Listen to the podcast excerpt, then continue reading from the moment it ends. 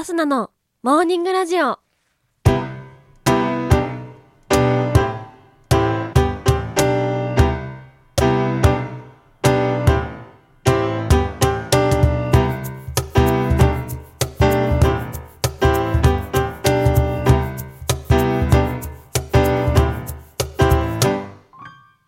皆さんおはようございます。そして本日2月18日金曜日、お誕生日のあなた、おめでとうございます。この番組はバイオリン弾きのアスナがあなたの今日一日が少しでも楽しくスタートできるようお手伝いをする番組となっております。今日のお天気や一日をワクワク過ごせるお役立ち情報などお話をしてまいりますのでどうぞ最後までお付き合いお願いいたします。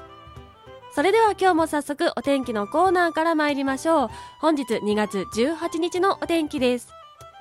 山陰から北の日本海側や東北の太平洋側で雪が降る見込みです。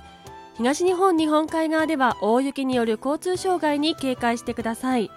南西諸島は曇りや雨となり、雷を伴って激しく降るところがあるでしょう。その他の地域はおおむね晴れそうです。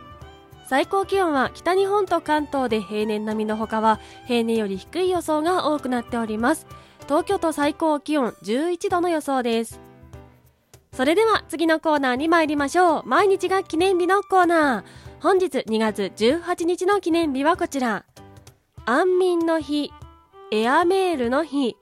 冥王星の日となっております。安眠の日、こちらは主に関東の一部地域で定められている1日約8時間から9時間の睡眠時間を守り、しっかり休もうとの提言を実行する日とされております。総務省が不定期で発表している社会生活基本調査からわかる47都道府県ランキングにて関東圏の睡眠時間が他の地域に比べて短いことから設けられたそうです。以前は小中学校などでも安眠キャンペーンなどのイベントが行われるなど社会人だけでなく未成年者への呼びかけもされております。続きましてエアメールの日。こちらは1911年2月18日にインドで飛行機による世界初の郵便物が運ばれたことにちなみ制定されております。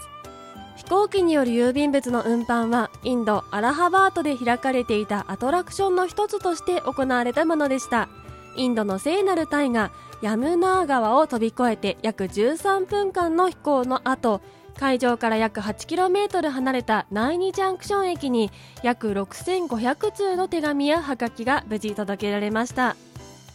続きまして冥王星の日。こちらは1930年2月18日にアメリカローウェル天文台のクラウド・トンボー氏が冥王星を発見したことにちなみ制定されております。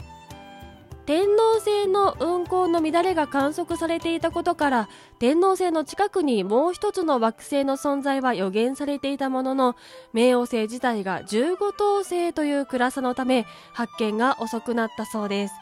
その暗さからギリシャ神話の冥府の王にちなんでプルートと名付けられております。その他本日2月18日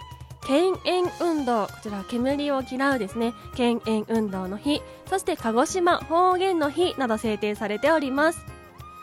それでは次のコーナーに参りましょう。ちょこっとトリビアのコーナー。本日はエアメールの日ということでしたのではがきや手紙にまつわるお話していきたいと思います。まず一つ目はがきには見えないバーコードがついているというお話から。はがきには人間の目には見えないバーコードがついているというのをご存知でしたでしょうか？昔は人の手によってはがきの仕分けがされていましたが現在は機械によって自動で仕分けされています。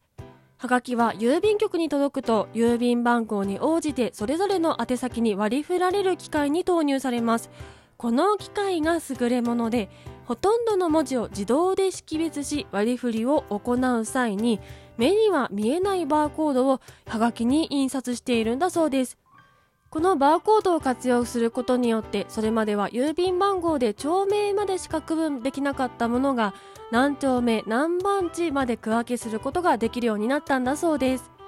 実はこのバーコード印刷は1998年から始まっているということでかなり前からあったものなんですね。知りませんでした。ご存知の方いらっしゃいましたでしょうか？このバーコードはブラックライトを当てると浮かび上がってくるんだそうです。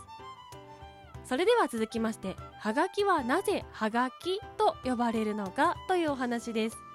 はがき漢字で書くと葉っぱに書くという風に書きますがなぜこのように書かれるのでしょうか？郵便局の木として指定されている樹木にタラヨウと呼ばれるものがあります。このタラヨウから生えている葉っぱには面白い特徴があり葉っぱの裏を爪や先端の尖ったものでこするとこすった部分が黒くなりまるで鉛筆で字を書くように文字が書けるんです。戦国時代にはこのタラ用の葉に文字を書いて手紙代わりにしていたという説がありこのことからはがきという言葉ができたとされています。本当に葉っぱに書いていたのではがきというんですね。戦国時代からの豆知識でした。続いて世界一短い手紙の内容とはというお話です。長い手紙はいくらでも書けそうですがでは逆に世界で最も短い手紙の内容はどんなものだったのでしょうか。こちらはハテナマークという手紙に対しびっくりマークエクスクラメーションマークが返信されてきたというやり取りでした。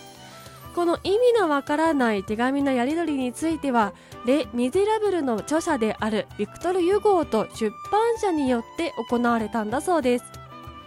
レ・ミゼラブルが出版されたのは1862年のことでありユゴーは出版後に海外旅行に行っていました。しかし旅行中も本の売れ行きが気になってしまい出版社に対して手紙を書きました。この出版社に出した手紙の内容がハテナマーク一文字でありこれは本の売れ行きはどうですかという意味だったんですね。その手紙に対する出版社の返事がびっくりマーク一文字で売れ行きは順調ですを省略したものだったのです。作家と出版社といういわゆる通貨の中だったからこそ通じ合えた手紙のやり取りだったのではないでしょうか。といったところで本日のモーニングラジオお別れの時間が近づいてまいりました。この番組は平日毎朝6時半に更新しております。ぜひ番組ポチッとフォローしていただきましてまたアスナに会いに来てください。それでは今週も1週間皆様お疲れ様でした。また来週月曜日にお会いしましょうということでいつもの参ります。今日も一日元気にいってらっしゃい。気をつけてね。